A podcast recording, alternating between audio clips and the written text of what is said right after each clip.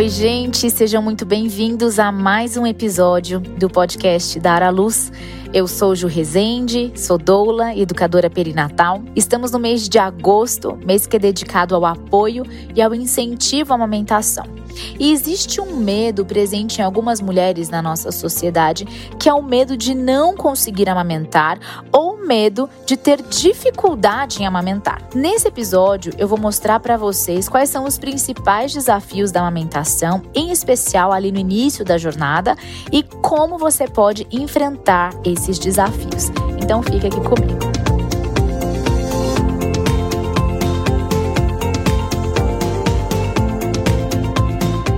Já sabemos que o leite materno é padrão ouro da alimentação dos bebês e das crianças pequenas. Sabemos que é o alimento ideal para a criança, porque ele é totalmente adaptado às necessidades das crianças ali nos primeiros dias, meses e anos de vida. Não tem nenhum outro alimento igual ou nenhum outro leite igual e nem parecido, né? É, e mesmo que a gente observe nas fórmulas, né, nos leites artificiais, essa modificação de leites de animais, né, de mamíferos como o da vaca, por exemplo, para poder tornar esse alimento mais adequado ao consumo por crianças pequenas, nunca ele vai ser é, igual nem semelhante é, ao leite materno. Então, o leite materno é um alimento muito especial, ele é produzido naturalmente pelo corpo da mulher. E também é tão importante porque ele é o contato inicial dos bebês com comida de verdade, né? O único leite que contém anticorpos, que tem as uh, outras substâncias que vão proteger a criança, né, de diversas doenças, como por exemplo diarreias, infecções respiratórias, infecções de ouvidos, e também reduz a chance dessas crianças de desenvolverem no futuro diabetes tipo 2, obesidade. E também, sem contar é, que a amamentação ela ajuda no crescimento e no desenvolvimento da criança, também no fortalecimento do vínculo com a mãe, ajuda também a mulher na recuperação é, no pós-parto, previne, né, em relação à mulher, algumas doenças, como a redução de, de chances de desenvolver câncer de mama, câncer de ovário, de útero, como também reduz as chances de desenvolver doenças como diabetes tipo 2, hipertensão. Então, dito isso, fica claro que não dá, né? Queria, queria iniciar essa, essa primeira parte dizendo que não há substitutos para o leite materno. Leite materno é padrão ouro, leite materno ele é específico daquela mãe para aquele bebê e conforme as necessidades daquele bebê, conforme o crescimento, o desenvolvimento, a fase que aquele bebê está, aquele leite que não é algo rígido, estático, mas ele é algo que se movimenta, é um alimento que é vivo, é um alimento que se adequa às necessidades do bebê. Então, não há nenhum outro alimento que faça tão bem para o bebê e que faça também bem para a mãe, visto que previne doenças e ajuda também na recuperação pós-parto. Porém, não são todas as mulheres que têm uma experiência tranquila na amamentação, em especial ali no início, não é mesmo? Você já deve ter ouvido algumas histórias de algumas mulheres que tiveram dificuldades na amamentação. Isso é uma realidade. Então, algumas mulheres podem encontrar, né, ali desafios, dificuldades e os bebês também. Então, é muito importante que toda mulher ela se prepare durante a gestação, né? A gente diz que para se preparar para amamentação durante a gestação é se informar, é você entender quais são as possíveis dificuldades e já se precaver ali. E dentro dessa preparação, eu também diria que você precisa ter pessoas próximas de você, ou melhor, você precisa que as pessoas que estiverem próximas de você, essas pessoas apoiem, essas pessoas incentivem o processo, essas pessoas entendam a importância do aleitamento materno para que não sejam as primeiras pessoas que vão te oferecer outras opções sem buscar corrigir ou ajudar, né, é, no processo que está acontecendo para que você dê continuidade à amamentação, visto que a amamentação exclusiva, né, ela é ideal, segundo a Organização Mundial de Saúde, é ideal que isso aconteça até os seis meses de idade, exclusivamente leite materno, e depois até os dois anos de idade, que continue havendo ali a amamentação, mas com a a inclusão ali, né, de outros, a introdução de outros alimentos também. Quem são essas pessoas que eu estou falando que vão estar próximas dessa mulher e que precisam apoiar e incentivar o processo? Família, primeiro lugar, né? Marido, mãe, irmã, a sogra, o pai, o sogro. Uh, as pessoas que estão próximas, elas precisam entender a importância do aleitamento materno e ajudar a mulher em dar continuidade à amamentação. Então, família.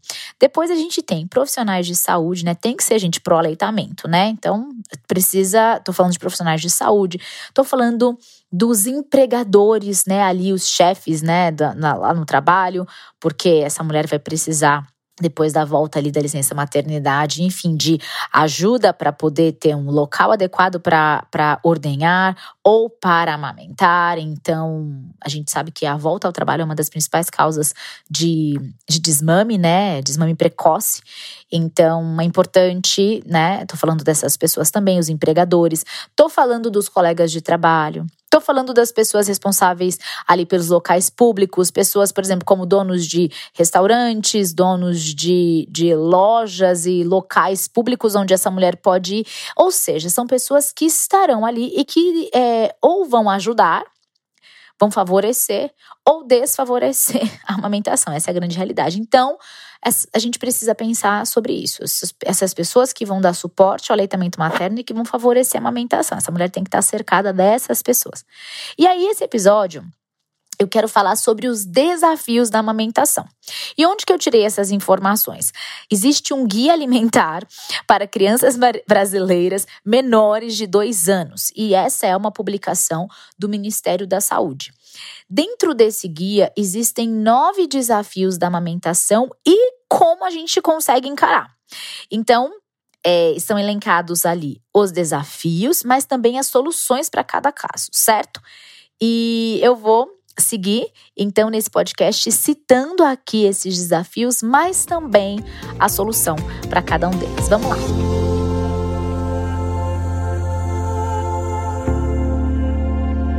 Desafio número um na amamentação é a famosa demora na descida do leite, né? Então, essa descida do leite, que a gente chama dessa forma, mas que o nome correto seria apojadura, que é quando desce o leite maduro, né? Nos primeiros dias a gente tem o colostro, né? E depois desce o leite maduro, então se chama apojadura. Pode acontecer, a apojadura acontece, na verdade, né, entre o terceiro e o quinto dia após o parto. Mas em alguns casos pode demorar um pouco mais. E aí já entra um primeiro desafio, porque essa demora na descida do leite é enfim, está associado a vários fatores, tá bom?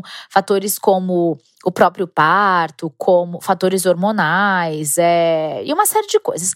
Qual é a solução que pode ser feita? Algumas medidas podem ajudar. Então, em especial, estimular a mama com sucção, o próprio bebê, é, né? Ele pode sugar ali, então esse, esse estímulo de sucção na mama pode ajudar. E também esse estímulo de sucção pode acontecer através da extração ou manual, a mulher pode fazer uma ordenha manual, ou por uma bombinha de leite, né? Seja essa bombinha, essa elétrica ou não, né?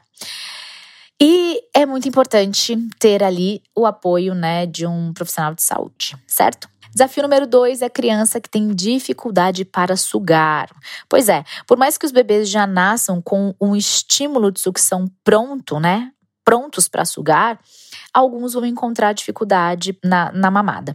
Então, essas dificuldades podem ser não conseguir sugar ou tentar sugar, mas ele não consegue pegar o mamilo e a areola, né? Porque, na verdade, o bebê ele precisa abocanhar a areola para mamar e não o mamilo. Só que às vezes o bebê não consegue pegar a areola toda, consegue pegar a mama, mas ele não consegue manter a pega muitas vezes, né? Então, é todos esses processos, por exemplo, às vezes a mama apresenta uma condição que dificulta o processo, às vezes o bebê possui língua presa. Então, assim, são todas situações que é, vão culminar ali numa criança que vai ter dificuldade para sugar. O que, que pode ser feito, né? Então, primeiro de tudo, é suspender qualquer tipo de bico, então seja bico de mamadeira, bico de silicone, chupeta, isso é importante você tirar, porque aquele bebê precisa ter contato com a mama para aprender a sugar.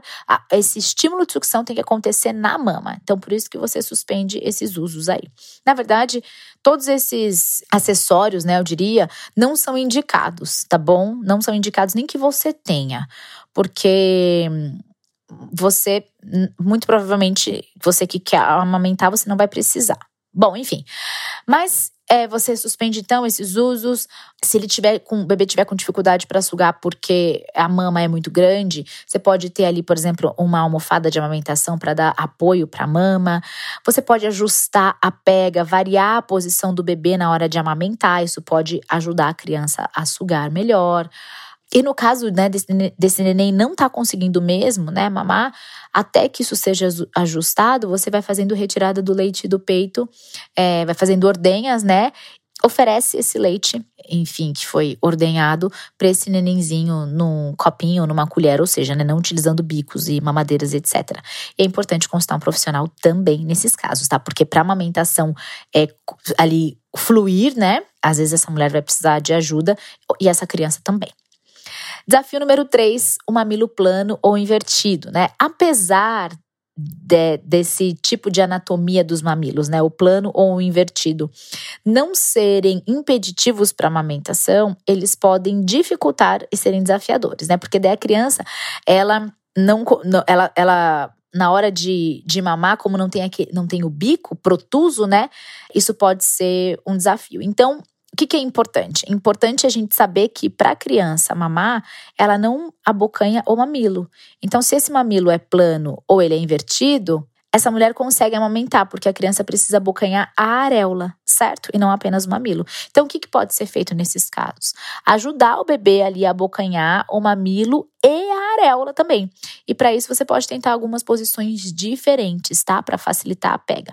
Uma outra coisa também que acontece é que às vezes, quando a mama tá muito cheia, é necessário fazer uma ordenha é bem rapidinha, pouca, né? Mas a gente chama de ordenha de alívio.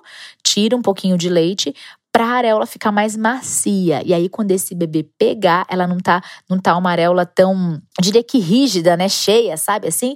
Ela tá mais molinha e esse bebê consegue, então, facilita a pega e esse neném consegue mamar. Mesmo sendo um mamilo plano invertido. Desafio número 4, quando o mamilo está dolorido ou machucado, né? É bem comum acontecer por conta de, às vezes, uma pega do neném errada, enfim, ou algo do tipo ou mamilo fissurar ou machucar. Então, os mamilos eles já ficam mais sensíveis mesmo, né? Logo depois do parto, na verdade, eles já vão aumentando sensibilidade já no final da gestação e no início da amamentação. Agora, sentir dor para amamentar é sinal de que algo precisa ser ajustado, entende? Desconforto é uma coisa, é, sensibilidade é uma coisa, mas a dor precisa de ajuste. O mamilo machucado provocado por uma pega inadequada, né, ou uma posição inadequada do bebê, normalmente vai ser um motivo mais comum. Entende? O que, que, pode ser feito? Enquanto o mamilo estiver machucado, você varia a posição das mamadas, coloque numa posição que fique mais confortável e inicia a amamentação pela mama que não está machucada ou que está menos machucada, né? Sempre mantendo os mamilos limpos, né? Para poder evitar infecção e tudo mais. É é importante lembrar o próprio leite materno pode ser utilizado como um, um cicatrizante, tá bom? Para os mamilos. E é importante consultar é, também um profissional, porque nem sempre qualquer tipo de óleo, pomada, ou enfim, algo que seja indicado para você passar para cicatrizar, é algo que tem evidência científica. E muitas vezes isso pode deixar o seu mamilo mais sensível, mais fino e piorar. Então, assim, é, essa automedicação não é indicada nesses casos. É importante você procurar um profissional. Desafio número 5, o leite empedrado, né? O que, que significa isso? Quando a mama produz leite além da quantidade esperada, o peito ele vai enchendo, né? A ponto de deixar ali a pele bem esticada. A gente chama até assim de um, de um seio bem, entumecido. Ele fica endurecido e pode aparecer a presença de alguns caroços. Esses carocinhos são, é, são esses. É esse leite que tá ali empedrado, entendeu? O que, que pode ser feito, né? Bom, primeiro é essa livre demanda para o bebê, porque sempre que ele quiser mamar, você deixa, ele vai esvaziando a mama, né? Então a ideia é não deixar a mama ficar grande demais, mas pode acontecer. Então, deixa o bebê mamar. E também uma massagem, onde você vai fazendo movimentos circulares com os dedos, normalmente com dois ou três dedos, o dedo indicador, médio e o anelar, que fala? É, Acho que é o dedo da aliança. E aí você vai fazendo movimentos circulares começa ali pela, pela areola e vai fazendo movimentos circulares assim, ao redor da areola e vai é, estendendo, né, para todo o restante da mama. Por quê? Porque isso, quando você sentir um pontinho ali empedrado, você massageia, massageia, massageia até é, desempedrar, entende? E aí você retira também um pouquinho desse, desse leite antes de colocar aquela ordenha que eu falei, né? Antes de colocar ali na boca do bebê para o bebê mamar. Isso também vai ajudar, vai facilitar a pega e ajuda com que ele mame e vai ajudar nesse alívio também. É importante, nesses casos né, de leite empedrado, que você procure ajuda de profissional também, porque se você notar que você não está conseguindo esvaziar a mama, é importante para que não agrave né, esse caso e evolua para uma mastite, que é o nosso desafio número 6 da amamentação. A mastite, que é a inflamação das mamas, né? É o nome dado à inflamação da mama. E pode até progredir para uma infecção. Então, a mastite sendo ainda uma inflamação, nessa situação, essa mama vai ficar inchada, vai ficar quente, avermelhada, dolorida. Só que costuma causar o quê? Dor no corpo, febre, mal-estar. E pode acontecer quando o leite fica muito tempo parado no peito, né? E também é importante é, observar que se acontece algum tipo de rachadura no mamilo tal, isso pode funcionar como uma porta de entrada para as bactérias. Então, assim, é bem importante cuidar de uma mastite. Então, a mulher que está tendo febre, a mulher que tá, precisa cuidar. O que, que pode ser feito? É procurar imediatamente um serviço de saúde, tá bom? Porque hum, a ideia é que você não não interrompa a amamentação durante o tratamento. Então, tem que ser feito um tratamento correto e a mastite é algo que é importante você cuidar, tá bom? Para não piorar e não de repente desenvolver outros casos mais sérios. Desafio número 7 bloqueio de ductos lactíferos, né, que é, é um leite que fica retido em alguns canais da mama.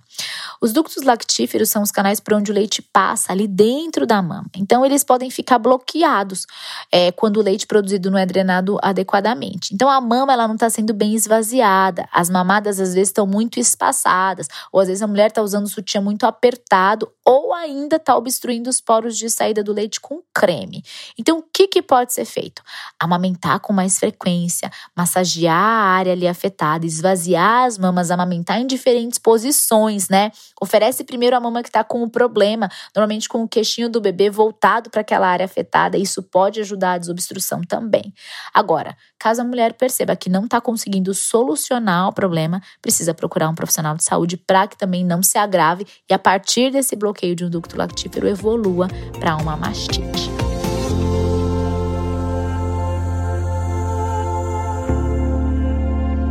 Desafio número 8, pouco leite. Eu diria que esse não é só um desafio, mas é um grande mito que muitas mulheres encaram essa situação ali no início e nem sempre essa fala vem dela, vem das pessoas que estão ao redor.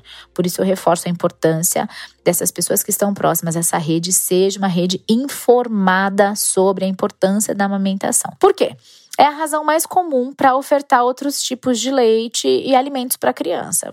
É importante saber, gente, que a maioria das mulheres ela produz uma quantidade suficiente de leite, tá? Para que a criança seja suprida, nutrida e saciada, satisfeita. Só que isso acontece quando a criança está mamando com frequência, que ela está mamando por um tempo adequado, quando ela tem uma pega adequada, quando existe um estímulo ali, né, adequado para a produção do leite na hora que, né, porque o leite ele é produzido durante a amamentação e também para que haja o esvaziamento dessa dessa mama. Agora é importante lembrar que a amamentação ela está muito ligada aos reflexos ali da ocitocina. É um hormônio que vai causar a ejeção do leite. E a ocitocina, ela é um hormônio produzido, a gente sabe, na verdade ele funciona, né, bem, ele entra em funcionamento bem quando a mulher está numa num estado de calma, de tranquilidade. É importante que a mulher esteja tranquila, que ela esteja segura durante a amamentação ou sobre a amamentação. Por quê?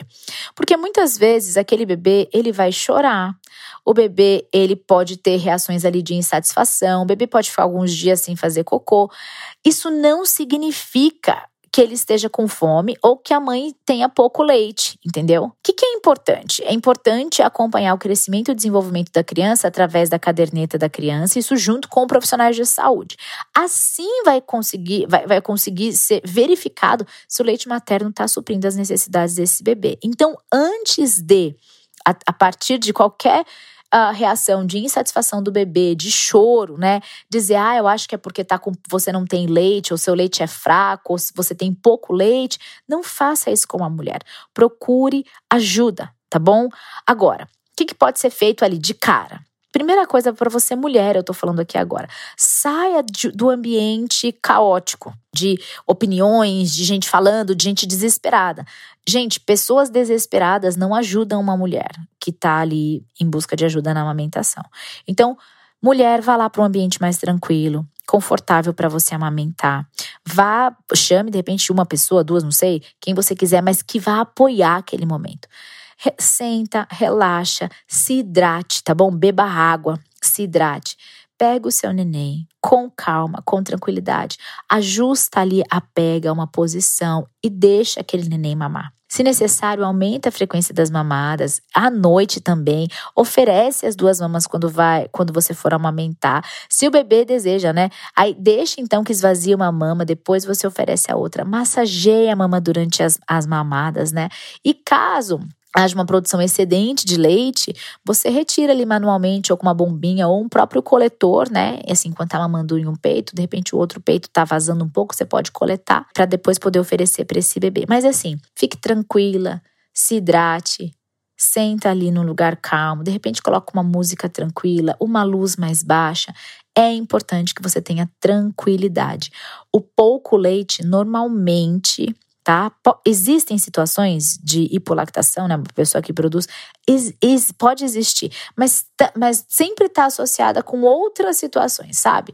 É, que aqui não é um assunto do, do, né, do, do podcast de hoje, mas assim, não está associada com, com qualquer coisa, entende? Existem razões específicas para que para que chegue-se à conclusão de uma mulher que tenha pouco leite. Então, não saia por aí oferecendo qualquer tipo de outro leite, leite artificial, outros alimentos para a criança, como se a criança estivesse com fome. É importante acompanhar o desenvolvimento e crescimento da criança, né? E se estiver tudo bem, aquela mãe tem sim leite necessário, suficiente e que, e que é o alimento perfeito e ideal para aquela criança. E o nosso último desafio, número 9, é a hiperlactação, né? Que seria esse, o contrário, é o excesso de leite. Acontece quando a mulher ela produz leite além do que o que o bebê consome.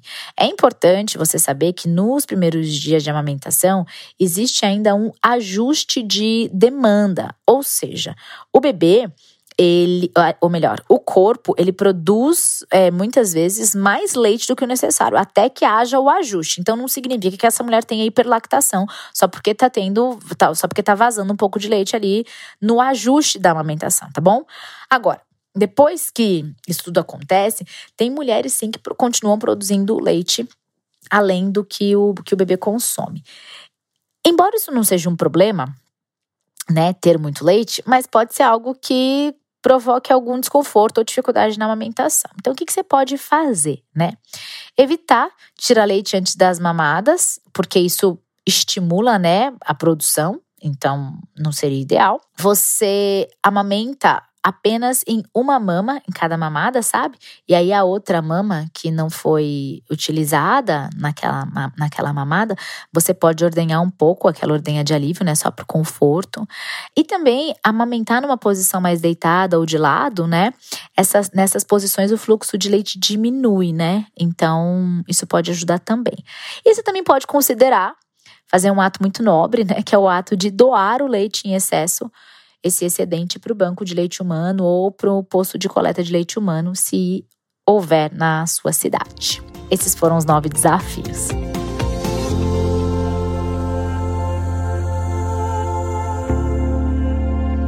E todos esses desafios podem aparecer, né? Podem acontecer, o que não significa um insucesso na amamentação, tá certo? É muito comum que a mulher se sinta insegura em todo esse processo.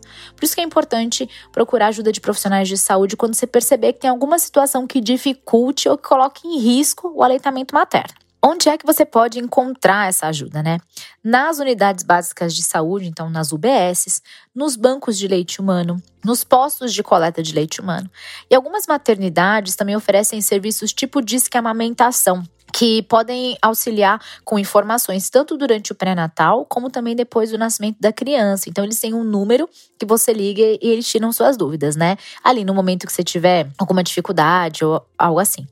E claro, né, não poderia deixar aqui de citar os profissionais voltados para esse período mesmo, né, da primeira infância e, e voltados para a amamentação, que são os pediatras, as consultoras em amamentação, essas pessoas que são os facilitadores, né, amamentação, os apoiadores, que são pessoas que estão ali para poder ajudar a mulher nesse momento, caso ela tenha alguma dúvida ou esteja encarando um desses nove desafios aí, ou outros desafios também, né? Eu citei os nove, que eu entendo que são os principais, mas existem outros também.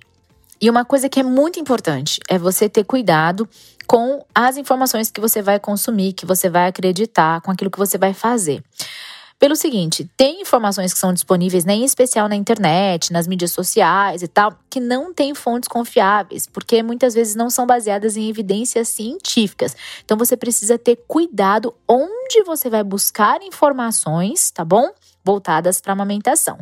Isso tudo para que você possa garantir o sucesso, né, e a manutenção, a continuidade do aleitamento materno.